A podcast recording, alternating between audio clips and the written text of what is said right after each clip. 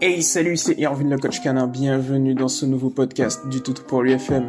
On est aujourd'hui le 15 août 2021, il est actuellement 13h26 et je suis véritablement heureux, comme toujours, de vous accueillir dans ce nouveau podcast qui sera dédié aujourd'hui à Sébastien. Salut à toi, merci de ta confiance, allez je lis ta publication, c'est parti, let's go. Bonjour, j'ai un petit problème avec mon chien une CLT de 2,5 ans. Lorsque je me promène avec et que nous croisons un copain chien, soit ça passe sans problème, soit elle cherche à lui sauter dessus en grognant.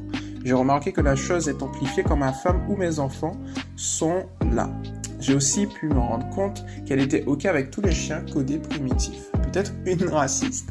Ça devient donc un peu compliqué de la balader lorsqu'elle est, lorsqu'on est, pardon, tous ensemble, mais pas de problème lorsque je suis avec elle uniquement.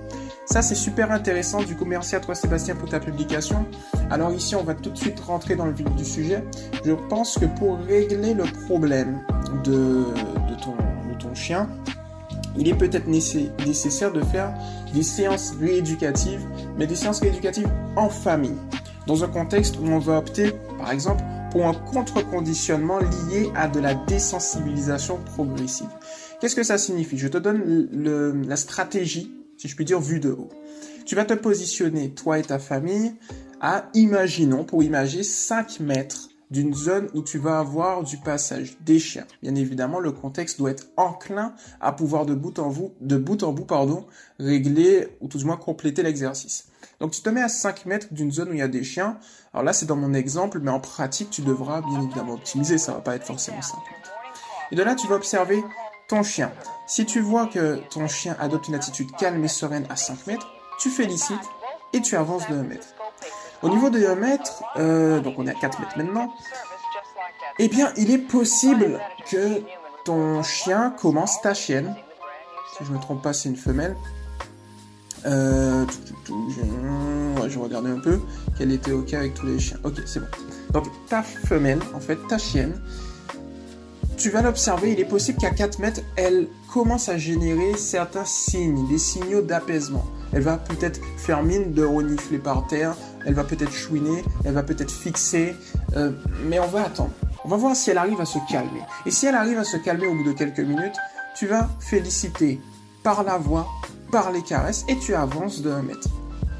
Si par contre, maintenant on est à 3 mètres, si par contre tu vois qu'au bout de 3 mètres, eh bien, elle est beaucoup trop agitée, tu vois, c'est-à-dire qu'elle n'arrive pas à se calmer. Elle est dans une position où elle a atteint un seuil psychologique qui fait que elle est focalisée sur, euh, par exemple, l'autre chien, les autres congénères, mais elle n'arrive plus à capter, ou tout du moins toi, tu n'arrives plus à capter son attention. Et eh bien, dans ce cas-là, il est temps de rétrograder. Tu vois ce que je veux te dire? C'est-à-dire qu'il faut que tu recules de mètre. Et en fait, l'objectif, c'est simple, c'est-à-dire que tu as trois niveaux. Le premier niveau, c'est la zone de confort total, c'est-à-dire que c'est une zone où on ne va pas progresser. Par contre, si tu es dans ta zone d'inconfort total, tu vas pas progresser non plus. Ou tout du moins, ta chienne va pas progresser non plus. Pour la simple et bonne raison que, ça va empirer. Parce que c'est beaucoup trop intense pour elle. Donc tu vois qu'il faut que tu aies une zone entre les deux, un mix transitoire entre un pied, une patte pour, pour, pour illustrer, rester dans le thème, entre la zone de confort et une autre patte dans la zone d'inconfort. C'est une zone de confort-inconfort intermédiaire où elle sait en fait que elle est dans une position où il y a un certain inconfort, mais qu'elle sait qu'elle peut réussir à régler, euh, ou tout du moins à gérer son état émotionnel. Elle va se faire confiance. Et l'objectif en fait c'est quoi? C'est juste de l'observer dans ce cas-là et de la féliciter lorsqu'elle arrive à son objectif et bien évidemment à rétrograder, à ignorer l'échec et à passer à une difficulté moins importante. De telle sorte justement à y aller progressivement dans le respect de son seuil de tolérance. Tu comprends ce que je veux te dire? Donc du coup, quand tu vas faire ça progressivement, notamment dans un contexte, parce que je pense que ce qui est nécessaire plutôt Sébastien, c'est que tu aies un contexte où elle peut être enclin à être dans l'agressivité. Alors je le rappelle, un chien qui a peur est un chien qui euh, ou tout du moins un chien agressif est un chien qui a peur et qui adopte un comportement agressif. Donc du coup, pour vaincre la peur de ta chienne, il est nécessaire dans ce cas-là spécifiquement que le contexte soit bénéfique. Et comme tu me dis, lorsque tu es tout seul, elle n'adopte pas ce comportement, cela signifie qu'elle le fait en famille. Donc il y a certainement une certaine protection aussi hein, à ce niveau-là, c'est-à-dire une protection de ressources dans un contexte extérieur. Donc ça c'est une hypothèse pour moi qui est plutôt viable ou eh bien elle va réagir par rapport à ça. D'autant plus que c'est confirmé par le fait lorsque tu me dis euh, ça devient donc un peu compliqué de la balader lorsqu'on est tous ensemble, mais pas de problème quand elle n'est qu'avec moi. C'est lié pour moi à ça, c'est-à-dire que euh, ta femme et tes enfants, lorsqu'ils sont là, peut-être qu'elle a un sentiment, une certaine peur, peut-être qu'il euh, leur arrive quelque chose, hein, et donc du coup elle va réagir. Donc le fait justement d'avoir toi, ta femme et tes enfants, donc toute la famille réunie dans un contexte rééducatif, va la mettre dans une position gagnante où elle va pouvoir régler le problème. L'autre chose que je te conseille, Sébastien toutes celles et ceux qui m'écoutent également, c'est, si tu ne le fais pas encore, d'optimiser la gestion de l'énergie par l'intermédiaire d'une dépense mentale et physique. Les deux sont complémentaires de toutes les manières. C'est-à-dire qu'à l'intérieur de la maison, tu peux opter pour des tricks pas bouger, fais le mort, donne la patte, des jeux intelligents, des tapis de fouille, des éléments comme ça. À l'extérieur de la maison, des. Tu peux également varier avec des changements d'environnement, de telle sorte à pouvoir la stimuler olfactivement. Parce que le truc qui se passe, c'est que si elle s'habitue à un certain type d'environnement au niveau olfactif, eh bien au final, il n'y aura pas d'attrait. C'est un peu comme si je vous donne un exemple. Là, vous prenez un parfum, vous allez très très bien le sentir le premier jour vous allez le poser, et vous aurez un sentiment comme si, eh bien, les jours d'après, vous le sentez moins. Ça signifie pas que le parfum n'est pas sur votre corps, ça signifie en fait que votre nez, pour faire simple, eh bien, il s'est habitué à l'odeur du parfum. Et c'est exactement la même chose pour un chien, c'est-à-dire que s'il a tendance, euh, j'ai souvent cet exemple, c'est-à-dire l'erreur que beaucoup font, c'est de ne pas promener leur chien, de laisser le chien dans le jardin sous prétexte que le jardin est un espace suffisant pour qu'il puisse se dépenser. Mais le fait est que lorsque le chien fait le tour du jardin, qu'il a vu, qu'il a senti, qu'il a ressenti toutes les odeurs, au final, pour lui, c'est une routine et il ne trouve plus d'intérêt. Et donc, du coup, le fait, justement, parenthèse fermée, mais le fait d'être en promenade et, par exemple, si on en a la possibilité, hein, de changer d'environnement, permet de stimuler le chien et par conséquent de le dépenser beaucoup plus efficacement. Voilà ce que je te conseille à ce niveau-là. Euh, ensuite, tu peux faire les tricks ça je l'ai dit, pas bouger fait le mort. Tu peux user du prélude éducatif assis. Alors ça, il faut l'utiliser judicieusement. Tu lui demandes assis avant de lui donner quelque chose, chose que tu peux généraliser absolument tout, c'est-à-dire assis avant de lui donner son repas, toujours sur un tableau de voix positif et charismatique, confiant, et euh, avant une caresse, enfin pas forcément avant une caresse, mais avant son repas, le début d'une promenade, la fin d'une promenade, un congénère qui arrive, des éléments comme ça. D'autant plus que le assis est un signal d'apaisement qui consiste à apaiser ta chienne à toi, mais également à apaiser eh bien, le chien qui va venir en face. Donc du coup, ça veut dire qu'on n'aura euh, pas de friction. On va mettre ta chienne dans un, état psychologique enclin à l'interaction positive avec ses congénères. Et donc c'est exactement ce que l'on veut. Donc voilà un petit peu, tu vois, ce que je te conseille là-dessus. Euh, ton chien n'est pas raciste. mais je pense que c'est, disais ça pour rigoler, mais ce que je veux dire par là, c'est que par contre, le chien, il fait effectivement des liens de cause à effet. Euh, il est possible, par exemple, alors, euh, elle a deux ans et demi. je ne sais pas si elle a un passé, ta chienne. Je ne sais pas si elle a un passé. Euh, parce que la question aussi que je pouvais, te pose, Sébastien, c'est est-ce que en famille, euh, lorsque tu me dis justement euh, qu'elle le fait une fois sur deux, euh, est-ce que c'est en famille ou bien c'est qu'avec toi, tu vois? Et est-ce que lorsque c'est en famille, il y a des races spécifiques? Pourquoi je te pose ça? Parce qu'en en fait, il est possible. J'ai pas l'info, hein, mais tu vas me dire si elle a eu quelque chose de traumatisant en elle, elle a peut-être fait des liens de cause et effet par rapport à ça. Et donc du coup, elle a enregistré euh, dans son subconscient des critères au niveau de certains congénères qui, qui vont la faire réagir. Tu vois, elle va plus faire de création, elle va faire une réaction. Donc c'est possible. Donc là, je te pose la question, comme ça on optimise et puis, voilà quoi. Euh, mais sinon, au niveau de la gestion de l'énergie, ce qui va se passer, c'est que si ta chienne a, imaginons, un excès d'énergie en elle, eh bien, le fait est que cet excès d'énergie ne va pas fonctionner comme un catalyseur sur les déviances de comportement qu'elle a. Pour faire plus simple, si un chien a un excès d'énergie, et d'un autre côté, le chien, il aboie, pour une raison ou pour une autre, a noté que c'est une déviance de comportement. eh bien, cet excès d'énergie va amplifier ce comportement. Alors que si elle n'a pas, parce que mine de rien, faut pas l'oublier, les actions que le chien va faire nécessitent de l'énergie. Telle une voiture qui roule, la voiture a besoin de carburant. Donc, du coup, ou tel un humain, enfin bref, vous avez compris. Donc, du coup, le chien a besoin d'énergie. Donc, sur cette base-là, s'il y a un excès d'énergie, eh bien, qu'est-ce qui va se passer? Ça va fonctionner tel un turbo d'une voiture. Et donc, le comportement sera amplifié. Ça ne veut pas dire que ça va, euh, ça peut aussi générer euh, de nouveaux comportements. Voilà. Donc, du coup, sur cette base-là, si on arrive à bien, à mieux, si c'est pas encore le cas, hein, bien sûr, hein, à mieux gérer l'énergie, on n'aura pas ce problème. Et donc, du coup, on va, à travers les exercices dont on a discuté, régler le problème beaucoup plus rapidement. Et donc, ça, c'est là où on veut aller.